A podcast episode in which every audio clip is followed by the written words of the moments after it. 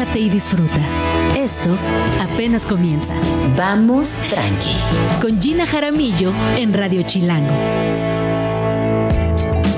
Muy buenos días, yo soy Gina Jaramillo. Bienvenidos a Vamos Tranqui. Me da muchísimo gusto saludarles, mandarles un abrazo gigantesco en este 2 de enero del año 2024. ¡Tan, tan!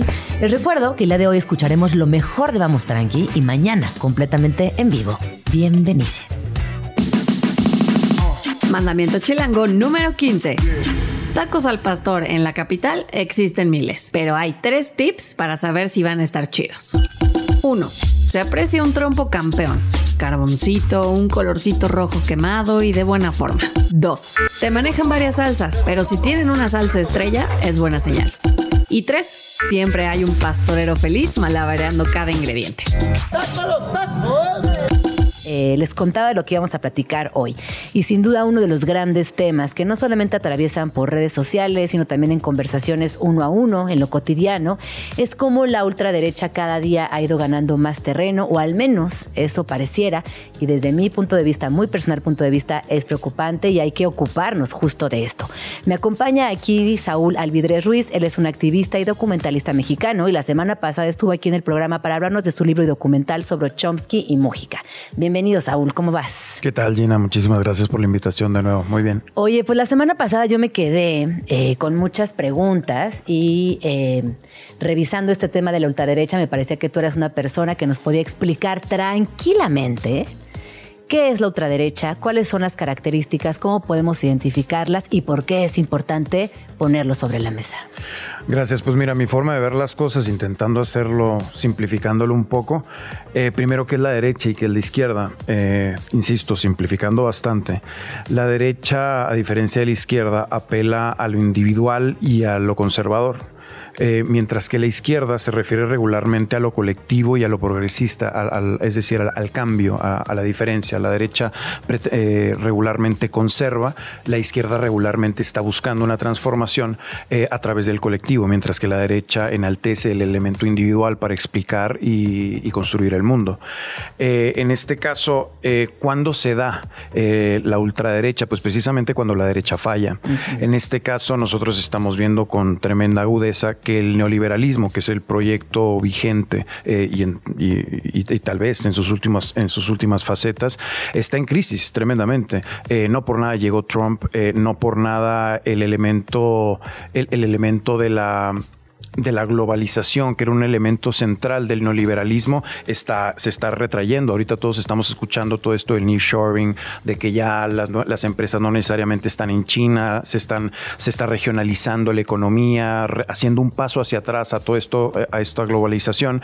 Y esto es, eh, eh, es relativamente entendible. Nosotros antes manejábamos el, elemento del capitalismo eh, o el liberalismo económico, como se le conoce, que básicamente planteaba con con Keynes, por ejemplo, la existencia de un mercado, pero sí regulado por el gobierno, eh, pero de, de cualquier forma el mercado en el centro para entender en el, mundo. Ese es el liberalismo económico. Luego el neoliberalismo llega con Keynes cuando dice, no, no, no, no, aquí el problema es precisamente el Estado. Vamos a lograr que, que, el, que el mercado resuelva las cosas en la sociedad y funcione de una mejor manera, dándole rienda suelta. suelta. Eso fue el neoliberalismo. Ahorita generó, eh, y te digo, está, creo que está en sus etapas generó una tremenda desigualdad, eh, eh, ha, generado que los lugares donde nació el, liberalismo ya no sean los más poderosos del mundo, como por ejemplo China, y ahí es donde llega Donald Trump. Donald Trump llega a decir, este proyecto de los liberales eh, se acabó, no funciona, y, en este momento de crisis en el cual, en el cual él logra identificar ciertos, ciertos grupos a, los cuales él, apela, él él es el primer exponente, digamos, en el siglo XXI de un, de un neofascismo claro. ¿Y qué es lo que hace? ¿Cómo operan estos, eh, estos movimientos? Eh, primero apelan al miedo, apelan a la división, apelan a identificar un enemigo que nos permita a nosotros, que nos diferenciamos de este enemigo, eh, unirnos. En este caso, el, caso estadounidense, puede decir, ah, pues el problema son los, son los migrantes. el problema son los negros, o el problema es que nosotros los blancos ya no somos el poder. Por eso hay que, hay que, let's make America great again, ¿no? Que qué significa, vamos a, que de nuevo el blanco, el, el, el WASP, el anglo-saxon, eh, eh, pues el, clásico blanco liberal eh, se siente que se ha sido relegado económicamente, que sus oportunidades laborales se han perdido y es precisamente eh, parte del, problema que ha generado el neoliberalismo, que llevó los trabajos a otro lado. Yo también lo que noto, eh, hay, una, hay una serie de, demagogos, que a mí también es un tema que me gustaría trabajar contigo el día de hoy o, platicar el día de hoy. Y así como vemos a Trump, vemos a Milley en Argentina, que, que de, que y que son bien diferentes, ¿eh? Ajá. Sí, no, bueno, ahorita, ahorita y, bueno, también tenemos a Eduardo Verástegui por ahí existiendo. ¿Cómo es eh, estos personajes, cómo es que tan rápido cobran tanta relevancia? Eh, en tiempos de crisis, en términos generales, la humanidad o las sociedades tienden a volverse conservadoras. Y ahorita en un tiempo de crisis, por eso ahorita hace un poco la explicación de cómo el modelo vigente, que es el, neoliberalismo, está en decadencia, pues en ese es un momento de crisis y es una oportunidad para, para que en este caso la, eh, la derecha eh, apele al fascismo. De hecho, eh, Durruti, un, un, anarquista muy importante del movimiento de la, de la guerra civil española, que es precisamente lo contrario a mi ley, por cierto, eh, obviamente sucedió en el siglo pasado, él decía que cuando la burguesía ve que sus privilegios se, se, van perdiendo, apela al fascismo para preservarlos. Y es precisamente lo que estamos viendo. En este caso, la demagogia es apelar a la mentira, a la falsedad y al engaño. Eh, vaya, es una, una suerte de endulzarle la píldora a la gente para que escuche lo que quiere escuchar y que, y sobre todo enaltecer las diferencias, el odio, eh, la segregación y, insisto, identificar enemigo, crear, crear bandos y en función de eso demonizar al otro. ¿Y tú dirías que la ultraderecha hoy es una, es una realidad en el mundo? O sea, hoy está muy presente. Yo la siento en todos lados y ¿Y por qué deberíamos de preocuparnos? Creo que la ultraderecha desde de unos años para acá ha estado muy presente. No estamos todavía en tiempos de, un nazismo establecido o, de un Mussolini, eh, aunque ya hay, ya hay varios eh, personajes que, se, que se identifican con la, ultraderecha en algunos gobiernos. Eh, digamos que apenas va va en auge, los empezamos a escuchar. Y, esto se debe fundamentalmente, te decía, a la crisis del modelo actual y a que, y a que la derecha tiene que buscar una manera de resarcir este, este proyecto que no funcionó, en este caso que se llama el neoliberalismo.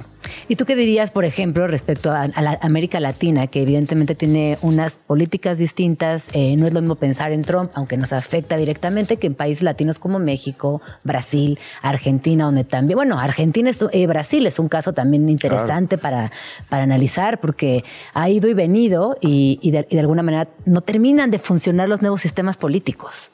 Digamos que en los últimos 5 o 10 años, los personajes que se representan por la ultraderecha y que se han manifestado con más fuerza en América como continente, podemos hablar fundamentalmente de Trump y de Bolsonaro en Brasil. Eh, Milley, que es uno un poquito más nuevo, más, eh, reciente, eh, él tiene unas variantes interesantes, porque uno de los elementos, ahorita hablábamos, la ultraderecha apela a la división, apela al miedo, apela, apela a demonizar a, los que son distintos, a ubicar enemigos para, para a partir de ellos generar un discurso. Eh, la, ultraderecha también, en términos generales, apela mucho a la religión, en términos de, lo conservador, y apela mucho al nacionalismo. Este es el caso de Trump, Let's Make America Great Again, eh, o el caso de Bolsonaro, el caso de Meloni en Italia, el caso de Vox en España y muchos otros más. Sin embargo, ley, que es el caso más reciente y muy vigente, tanto que acaban de suceder las, las elecciones en Argentina. Que siguen en 20 días. Afortunadamente no ganó, desde mi punto de vista. Sí. Eh, ley es un caso un poco diferente, aunque sin duda entra perfectamente en el, en el elemento ultraconservador y ultraderechista. ¿Y por qué es diferente? Porque él no apela a la religión. Él tampoco apela necesariamente al, nacionalismo, sin embargo es un personaje sumamente estridente, violento en su discurso de una manera tremenda.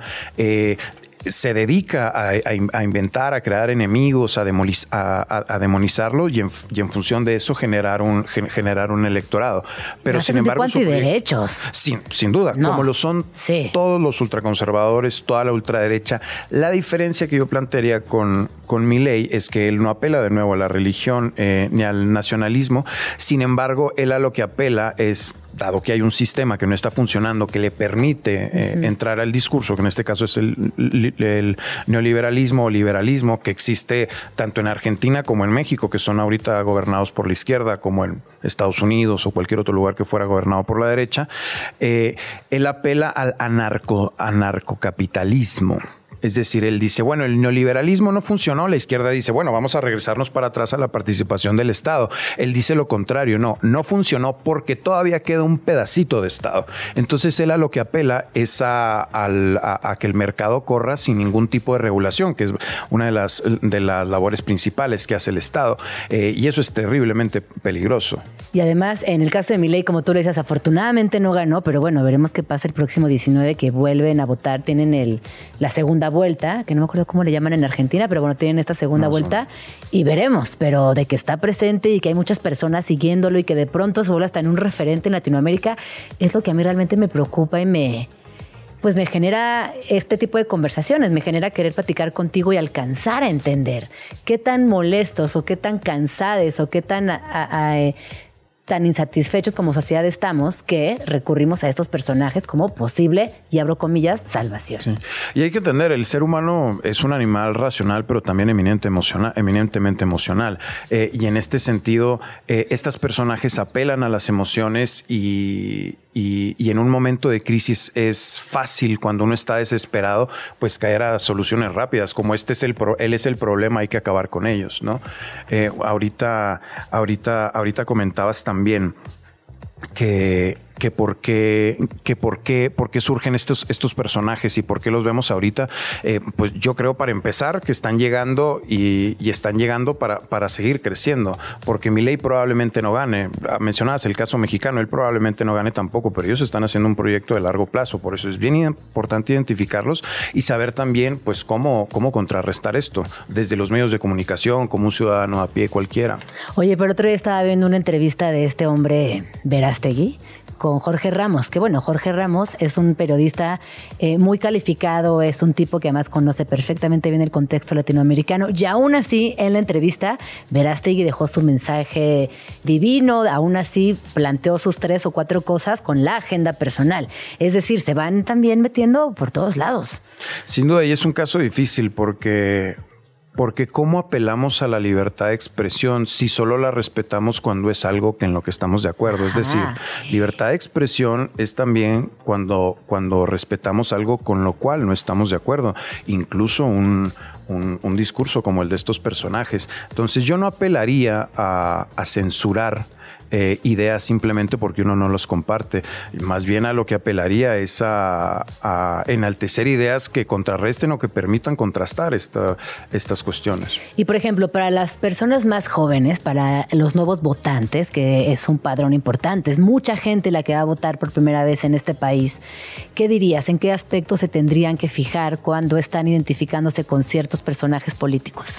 Primero, eh, para identificar a la ultraderecha, la básica, y es a partir de demagogia, que es precisamente apelar a la mentira, a la falsedad, es ellos, primero que nada, ubican enemigos, los demonizan y en función de eso van, van, van echándole leña al fuego. Es decir, si tú identificas un personaje que, que, está diciendo este grupo de personas son la causa de todos los males, es decir, respuestas simplonas a problemas complejos. Este grupo de personas que tienen estas características que yo no tengo y ustedes tampoco son el gran problema. Acabemos con ellos, ellos son lo peor que uno se puede imaginar, son escorias, son basura, que se mueran. Y, y poco a poco el discurso empieza, empieza a tener un talante mucho más autoritario y el problema es que cuando llegan al poder, pues las acciones son consecuentes con su, con su discurso. No, porque además tú lo decías muy bien con Javier Milei, ¿no? Es un, tipo violento hasta en la forma de expresarse, cómo habla, el pelo, todo él, igual que Trump, tiene como una característica física bastante estridente, eh, que a mí también desde ahí como que me da pues es importante observarlo. Ya hablamos entonces de ultraderecha, hablamos de demagogia. ¿Qué otra cosa crees que tendríamos que sumarle a esta conversación para ir cerrando con la, eh, como el estatus de la ultraderecha en Latinoamérica? Pues mira, eh, viendo un poco, ya, ya podemos pensar un poco cómo, cómo los identificamos, pero qué hacemos al respecto. Y ahí yo pondré una, una pregunta que a mí me parece muy interesante y muy vigente en, en, en este momento. Es qué tan bien o qué tan mal está lo radical. ¿Debemos de apelar a lo radical o no? La ultraderecha evidentemente es, es, una, es una beta radical de, de una corriente de pensamiento, pero eh, entendamos también que estamos en, puntos muy complejos. Platicábamos la vez anterior que nosotros ahorita estamos viviendo, probablemente tenemos enfrente las décadas más complejas de la historia de la humanidad. Tenemos una civilización ecológica, económica, política y socialmente insostenible. Entonces, desde ese punto de vista, pensar que los cambios que necesita la humanidad tengan que ser cambios cosméticos o pequeños, eh, sería muy tonto pensar que esa sería la solución. Entonces, sí necesitamos cambios radicales, la humanidad, para literalmente sobrevivir el siglo XXI. Ahora, radical hacia dónde. Hacia dónde, claro. Mi ley, por ejemplo, que me parece un, caso, un, caso de estudio muy interesante, él apela a la libertad, él habla de los libertarios, que en este caso eh, los libertarios, como se entiende ahorita, que es un un término que se acuñó o se, modificó en Estados Unidos, apelan a que la libertad del individuo se expresa en tanto que el mercado se le deje, se le deje solo. Es decir, uno es libre en tanto uno pueda hacer en, el mercado lo que quiera sin necesidad de papá Estado regulándote. El problema es que el mercado, en tanto esté organizado como capitalismo, simplemente significa que el que tenga capital es el que va a dominar. Entonces, si dejemos, si les damos ruenda suelta al mercado, que es lo plantea, que plantea mi ley, a un mercado capitalista, pues ¿quién va a tener el control? Los capitalistas, pues los, que tienen el dinero, evidentemente. Entonces, por eso es muy, muy, eh, muy sencillo para uno entender que pues por eso no quieres que esté el Estado, porque quieres entonces eh, que los ricos sean los que terminen gobernando, pero sin embargo él arma este discurso apelando a la libertad, porque el opresor de la libertad es el Estado, pero es un, es un engaño. Es un engaño fuerte, ¿no? Y además también, eh, bueno, la semana pasada con Javier Milei, él hablaba de eh, políticas respecto a la maternidad. Si un, si un señor no se quiere hacer cargo de su hijo, se puede ir. Es como, no, señor, hemos llegado hasta aquí con políticas de Estado, con estrategias feministas, con buscando un seguro y libre. O sea, en fin, Javier Milei es un tema que luego tendríamos, tendrás que volver y, y tendremos que seguir viendo qué significa, por qué existe y qué podemos observar desde aquí en este personaje. Pues muchas gracias, Saúl. Me quedo con mucho aprendizaje el día de hoy. Yo creo que nos escuchas también y ojalá que pronto puedas volver y sigamos conversando. Seguro que sí, será un placer. Por, último, te diría, eh, creo que a lo que habríamos de apelar en términos de la radicalidad correcta, si me permites el término, es sí a la libertad, pero no como la manifiesta mi ley. Es decir, la libertad en términos de la acción y el poder que tiene el individuo. Es decir, no darle la libertad al mercado, porque entonces simplemente es darle el poder a los que tienen más dinero en la actualidad, es darle la libertad al ser humano de participar con sus propias decisiones, que son dos conceptos de libertad muy distintos. ¿Te parece si hablamos la siguiente vez que vengas de libertad? Seguro que sí. Creo que es un tema que podemos abordar desde muchos lugares, porque también, ojo, es libertad de expresión, es libertad de vivienda, es libertad de pensamiento, es libertad de dogma, es libertad sexual, es libertad de género, es libertad en muchos, muchos sentidos. Sin duda, y creo que las respuestas para el siglo XXI son, van precisamente de la mano de la libertad. Nada más, ojo, hay que ver quién habla de, a qué se refiere cada quien con libertad. ese es como el gran enigma de la humanidad.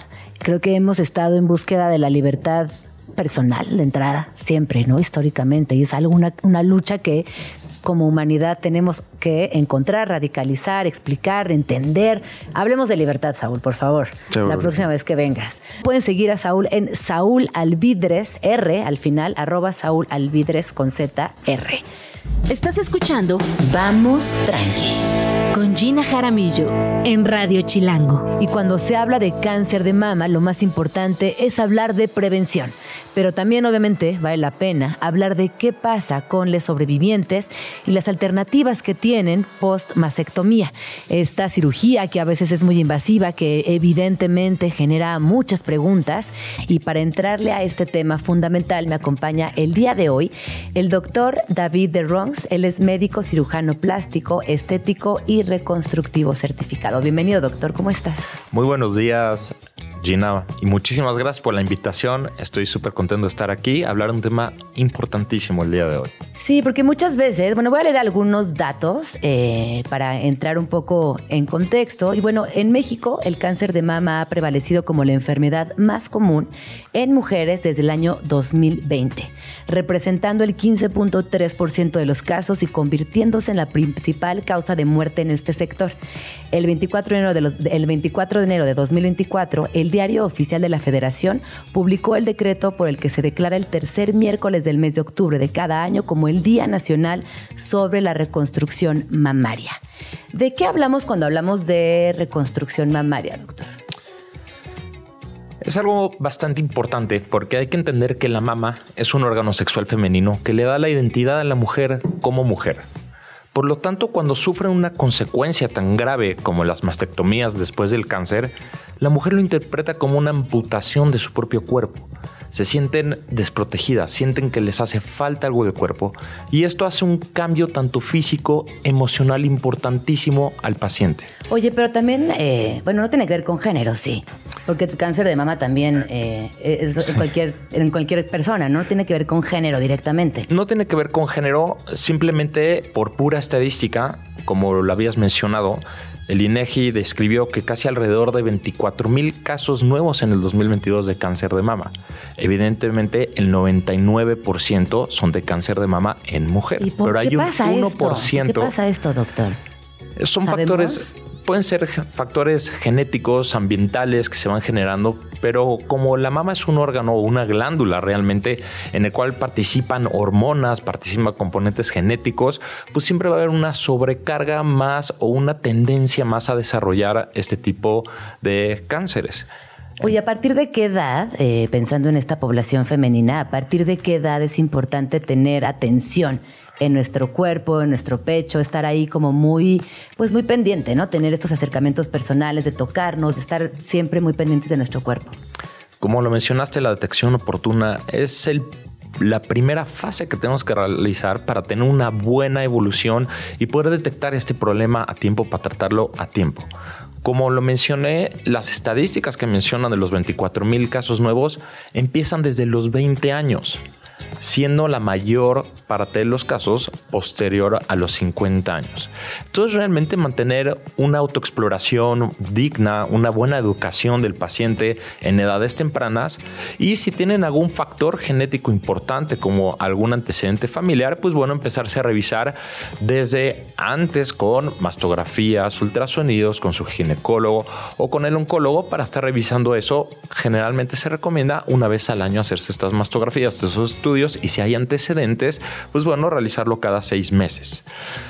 Claro, estoy por aquí leyendo otros datos, doctor. Decía que el 30% de las mujeres que han pasado por una mastectomía eligen someterse a una reconstrucción mamaria, o sea, es decir, únicamente el 30%. Y bueno, también es importante tomar en cuenta que esta decisión a menudo está influenciada por factores económicos, por la disponibilidad de cirujanos especializados y repetir, ¿no? Es algo muy personal y cada, cada, ahora sí que cada persona decide que sí y que no.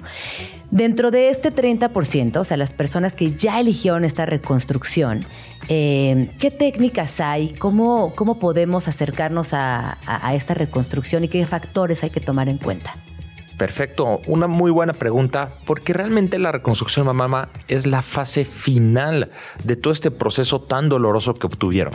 Ya es la fase bonita en la cual la mujer va a concluir con este proceso doloroso, que es restituirle su anatomía, restituirle su función, tanto física y emocionalmente.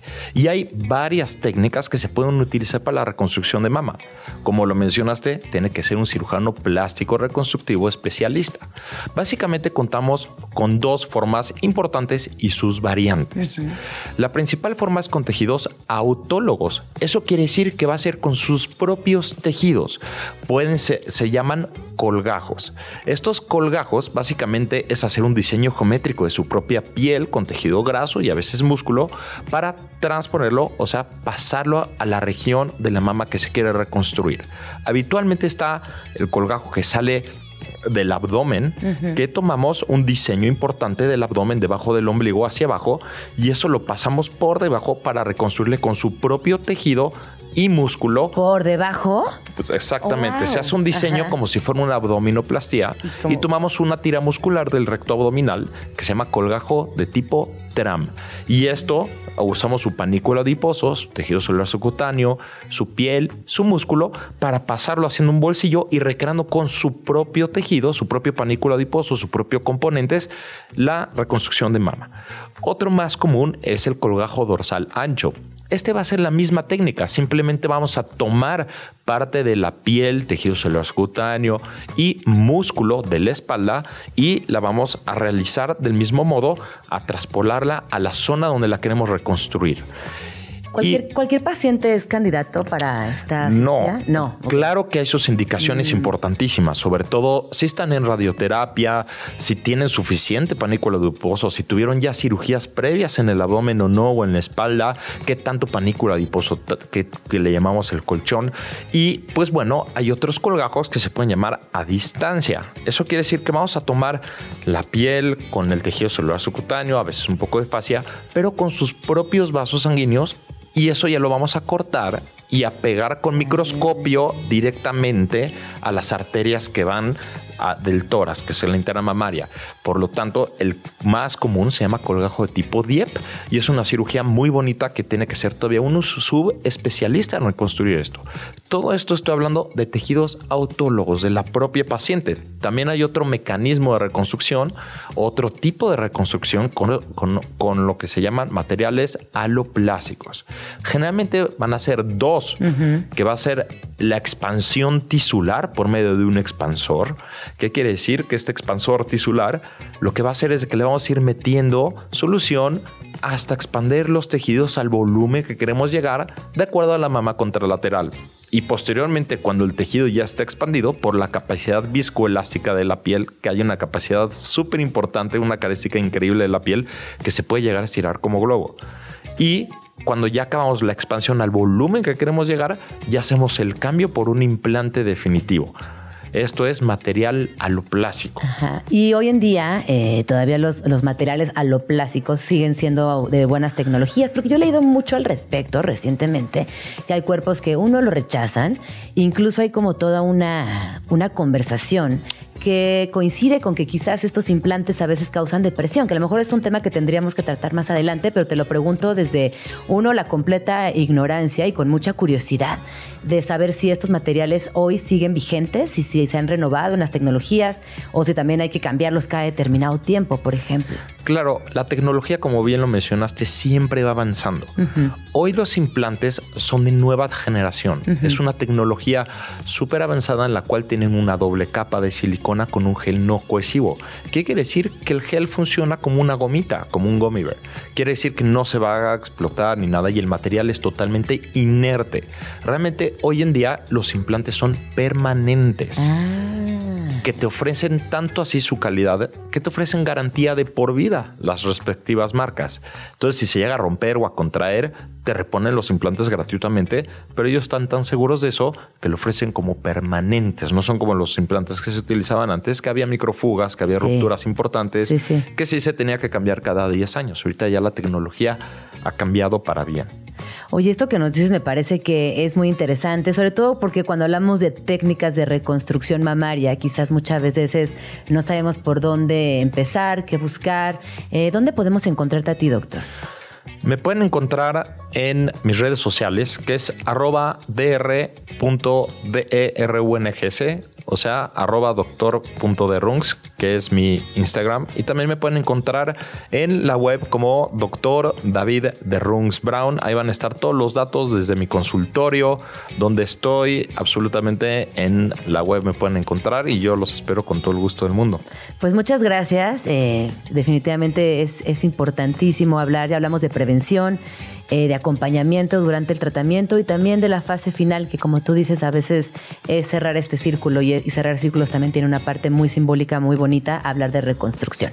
Muchas gracias, doctor. Muchísimas gracias a ti. Estás escuchando Vamos Tranqui con Gina Jaramillo. Y tenemos un tema muy bonito. Me acompaña el día de hoy Angie Contreras. Ella es vocera de Mujeres Vivas, Mujeres Libres. Es activista en temas de acoso sexual y violencia digital en la niñez y adolescencia. Y bueno, colabora con diversas organizaciones sobre los derechos digitales de las mujeres. Bienvenida Angie, ¿cómo estás? Gina, pues muchísimas gracias. Encantada de acompañarte a ti y a todo tu público en este espacio que la verdad aparte me declaro fan número uno. Entonces, muy emocionada de estar aquí aquí para platicar contigo de este altar interactivo. Oye, platícanos eh, primero qué hacen en la colectiva Mujeres Vivas, Mujeres Libres para poner en contexto toda la chamba que hacen a lo largo del año y luego entrar en temas sobre este altar. Claro que sí, pues Vivas y Libres es un movimiento que somos los dos corazoncitos, el corazón verde y el corazón morado. Ahí justo ya ahí Gina modelando el pañuelo. Y este movimiento tenemos ya tres años aquí en México y lo que busca es hablar del el derecho a las, a las mujeres y las personas con capacidad de gestar para sobre nuestros cuerpos, pero también de la violencia. Y cómo esto se junta y es todo un movimiento. Que realizamos diferentes acciones a lo largo del año, sobre todo enfocadas a cómo comunicamos sobre nuestros derechos y que este es un movimiento para todas y todes, donde la información es vital y hacemos muchas campañas, acciones de acercarlo de una forma eh, también no divertida y no minimizándolo, sino que esta información nos puede ayudar a hablar de nuestros derechos. Sí, eso que acabas de decir es muy importante porque hablar de derechos implica abrir conversaciones que a veces son difíciles, sobre todo con infancias y E adolescencias. incómodas E también. incómodas, por supuesto, pero justo ahí donde incomodan hay que preguntarnos por qué está Exacto. haciendo ruido esto. Y que es ¿Qué- qué puedo información. aprender. Y que tú lo dijiste muy bien, esto es información para todas y todes, incluyendo a las infancias y a las adolescencias. La can- y además, como estamos muy presentes en redes, creando TikToks, subiéndonos a las tendencias, hablando hasta de, de los temas, eh, los temas pop, ¿no? Como hablamos también ahí de la violencia. Entonces, hay muchas eh, chicas y chiques jóvenes que también están ahí y eso es maravilloso porque no por ser una persona joven, entonces no deberías de tener información. Al Al contrario. contrario. Sí, a veces, y en este programa lo hemos platicado, exigimos tener adolescencias críticas y si no les hablamos desde la infancia, si no les abrimos la posibilidad de la escucha, es difícil llegar a, a ese proceso crítico más adelante. Totalmente. Bueno, ahora sí, platiquemos de esta ofrenda que, ojo, eh, no es la primera vez que se lleva a cabo, lo cual es muy importante y es una invitación para todas las personas. Así que, Angie, por favor, cuéntanos de qué va este proyecto tan bonito. Claro que sí, pues además se junta con el tercer aniversario de Vivas y Libres y lo que se quiere hacer es un altar interactivo de que va a ser del día 2 al 4 de noviembre, ahí donde está el Monumento a la Revolución, y se va a colocar una ofrenda para todas las eh, madres, hijas, primas, sobrinas, hermanas, amistades que lamentablemente han sido víctimas del feminicidio en México y que además es un, es un tema que nos duele demasiado, pero que además pareciera que sigue siendo muy invisibilizado. Entonces, este altar va a ser dedicado a todas ellas, ellas, y además en esta intención de quien quiera puede llevar a sumar. Es decir, el año, bueno, el año pasado, sí, el año pasado, antepasado que hicimos este altar, fue increíble porque se acercaban las chiques y decían, oigan, yo traigo la foto, yo traigo una veladora, adelante.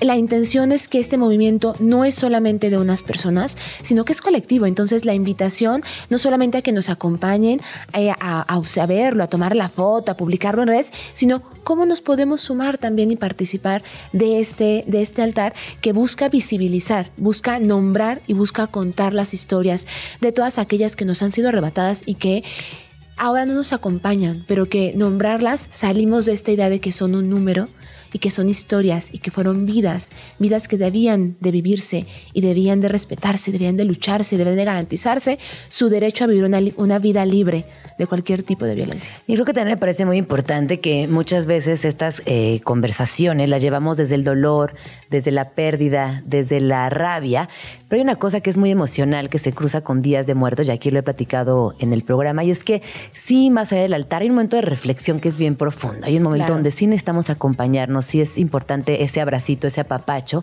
y que si ustedes sienten que a veces no es suficiente, se acerquen a este espacio, es un espacio seguro, es un espacio para conversar, es un espacio para combatir, es un espacio para combatir también, pero desde el amor, y eso es muy bonito eh, recalcarlo, sobre todo en una fecha tan importante y tan profunda Y como hablar de esta. la memoria, ¿no? Justamente creo que ante los números que tenemos que los feminicidios van 11 en México, ¿no? Que hablamos de estas cifras que nos siguen doliendo tanto, también hablar de la memoria, decir, no podemos olvidar, porque no es porque ya tiene sentencia una persona, ya con eso vamos a olvidar los demás casos, no, es hablar de la memoria, es hablar de la lucha, es nombrarlas también y hablar sobre todo desde estas fiestas que para México son tan importantes, cómo estamos también visibilizando y reconociéndolas a todas y a todos. Oye, y veo que en este altar, además de, de, esto que hablas, de llevar una foto, llevar una veladora, llevar artículos conmemorativos, van a haber otras actividades. Cuéntanos cómo, cómo va a ser esto. Los dos días habrán actividades, el del 2, el 2, el 3 y el 4. Exacto, ahí están los tres días cumplidos. ¿Y en qué horarios? ¿Cómo, ¿Cómo va a ser la dinámica? Pues ahí prácticamente se empieza desde tempranito montando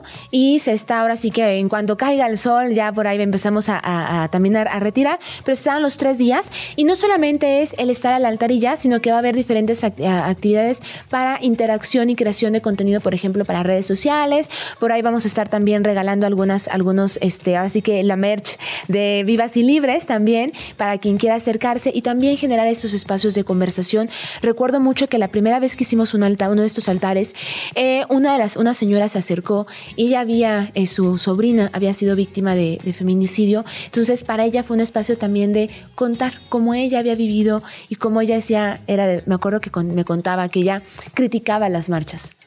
cuando pasa eh, el feminicidio de su sobrina, para ella se replantea entonces, el que contara ahí también eh, su historia, el que se le escuchara, también para ella fue muy significativo. Entonces, tener esos espacios también justamente nos sirven para recordar y que entonces no solamente es el altar, sino que tendremos justo estos espacios para que ellas también puedan crear, por ejemplo, alguna consigna, que puedan llevarse por ahí el pañuelito y el de conversación, porque hay también personas que se acercan y es esto para qué, ¿no? Y se acercan y eso como por qué, o quien pregunta es que asesinan siempre más hombres. A ver, vamos a platicar, ¿no? Desde un espacio también de respeto y eso es increíble porque también cambia. Es decir, platiquemos platiquemos, vamos a conversar y es lo que vamos a estar haciendo esos días. Oye, la palabra memoria la has comentado tres o cuatro veces en lo que va de la entrevista. ¿Por qué tendrías, por qué tendríamos que pensar en la memoria como un punto medular para cualquier activismo? Me parece que es súper importante, sobre todo en la historia mexicana, que es su historia reciente, sobre todo el tema de la visibilización y el nombrar los feminicidios como una violencia y el no olvidar, porque la memoria justamente viene del no olvidar. Y cuando no olvidamos, entonces sabemos que esta lucha tiene que continuar porque hay personas, hay mujeres, hay personas, hay vidas y saber que esta, esta lucha tiene un, un porqué. No es nada más porque salimos el 9 de marzo, el 25 de noviembre, no es nada más porque salimos el 28 de septiembre, sino que hay esta justamente, esta historia que tenemos que seguir recordando y además que lo que nosotras hoy en día somos, nosotros hoy en día somos, fue por algo. Fue por muchísimas que dieron vidas, tiempos, esfuerzos, luchas y trabajos. Y entonces también nosotras, nosotros podemos aportar a esta lucha desde estos espacios, visibilizando. Y creo que más allá de todo este rollo, el tema de la memoria es el no olvidarles. No olvidarles, porque entonces seguimos diciendo, esos no son solamente números son personas. Sí, también hacer este ejercicio de justicia, justicia colectiva, así como hay una justicia poética de la cual se habla mucho, creo que hablar de la justicia colectiva es importante. Que a lo mejor esta persona que viene y nos comparte la historia, como la señora acabas de mencionar, eh, en su casa está teniendo estos actos de memoria constante, pero cuando se colectiviza la memoria, hay un acercamiento que funciona, que socialmente funciona, porque subraya, recapitula, comparte y ejerce esto que acabas de decir que es muy importante, el no olvidar. Y el darle nombre, porque justo creo que al Estado le encantan los números, le encantan en sentidos buenos y malos, ¿no? Porque si no hay números suficientes, según ¿no? las estadísticas, ¿para qué nos preocupamos? Pero eso sí, les encanta sacar números para justificar todo. Pero más allá de esos números son historias y son nombres, por eso también desea mucho esta insistencia. Un altar también nos sirve para nombrar, nos sirve para visibilizarlo desde otra parte, desde una parte en la que nosotras estamos dándole, ¿no? sentido y decir, por esto estamos luchando, por recordarlas, por recordarles. Sí, y eh, yo también voy ahí con mi, me sumo a esta, a esta línea por compartir con las infancias y las adolescencias Exacto, y que lo que está sucediendo, porque es muy importante que sepan en qué contexto se, habita. Y que me parece que es maravilloso esto, porque ahora que en las familias se, busca esto de vamos en familia a recordar estas tradiciones y se incluyen a las infancias y a las adolescencias, es también decirles, no decirles no pasa nada porque lo nombremos, al contrario, si queremos empezar a transformar, necesitamos incluir a las infancias y a las adolescencias para que dejemos de normalizar esta violencia, sobre todo la violencia femenina feminicida. De acuerdo. Oye, dime una cosa, Angie. A ver. A ver, recapitulemos nuestro plan de 2 al 4 de noviembre en el Monumento a la Revolución. Ya sabemos más o menos en qué parte de la explanada van a estar. Ah, claro que sí. Ahí vamos a estar. En, si es que es muy grande, ¿verdad? Sí. Va a ser justamente entre la calle Ignacio L. Vallarta y El Pi. Ahí vamos a estar en ese pedacito. Todos modos van a ver O el sea, del, altar. fronto- del frontón, como hacia dónde. Ah, creo que es hacia atrásito más o menos, pero todos Ajá. van a ver, van a ver el altar, van a ver ahí los corazoncitos, no hay pierde. Es un corazón morado, Sí, es un, un- corazón rosa. Ahorita en nuestras redes sociales estamos compartiendo eh, la insignia para que la reconozcan fácilmente. Y ahí va a estar justamente ah, el altar, ahí va a estar este, desde tempranito, los tres días, dos, tres y cuatro, y va a ser colectivo, es abierto a todas las personas, invitamos a las familias, invitamos a que nos acompañen, nos acompañemos en, en este altar, ahí tendremos otras cosas, pero también cuando las personas se suman desde otro, desde otro espacio, también llevando, dándole su propio significado, esto cambia y se vuelve colectivo. Sí, yo creo que es importante también sensibilizarnos. Como decías al principio de esta conversación, dejar de lado los números y enfocarnos en las historias, porque a partir de esa, esa visión, ese ángulo es también cuando cambia nuestra forma de, de ver el, el problemón en el que estamos inmersos y también ser más empáticos en las conversaciones, más Y empáticos. sobre todo porque si nos vamos a decir vamos en números, pues entonces díganme cuántos números necesitamos más para Sí. que se tome con seriedad Sí. el tema. Sí. Y no. La idea es que si, aunque sea solamente un caso, ese caso tiene que verse, visibilizarse, hablarse y buscar entonces también la forma de no repetirlo. De acuerdo. Eh, Angie, recuérdanos por favor las redes sociales de Vivas y Libres. Pues estamos en todas las redes sociales prácticamente, en Facebook, en Instagram, en TikTok y en X, antes Twitter. Estamos como Vivas y Libres, ahí estamos subiendo contenido. En las redes sociales, sobre todo somos muy activas en Instagram y en TikTok, la verdad. Y ahí se va a subir tanto el mapita para que no se nos pierdan Ajá. como yo y lleguen exactamente al punto, la invitación y se va a estar subiendo contenido. Etiquétenos también si van, por favor. Y este, ya hay, aparte hay N cantidad de videos que hemos subido de todos estos temas, de cómo acercamos estas conversaciones en un lenguaje más accesible y divertido. Y insisto, no por el hecho de que esto nos cause risa, sino porque la información tiene que estar al alcance de todas Claro, las información es poder y no se trata de banalizar las causas, pero sí de estar informadas. Exactamente. Muchísimas gracias por escucharnos. Esto fue lo mejor de Vamos Tranqui 2023. Y se acabó, ¿eh? Porque a partir de mañana vamos completamente en vivo con todo para este 2024. Gracias, hasta mañana. Ya nos vamos, pero nos escuchamos mañana aquí en tu oasis favorito de las mañanas. Vamos Tranqui. Con Gina Jaramillo en Radio Chilango.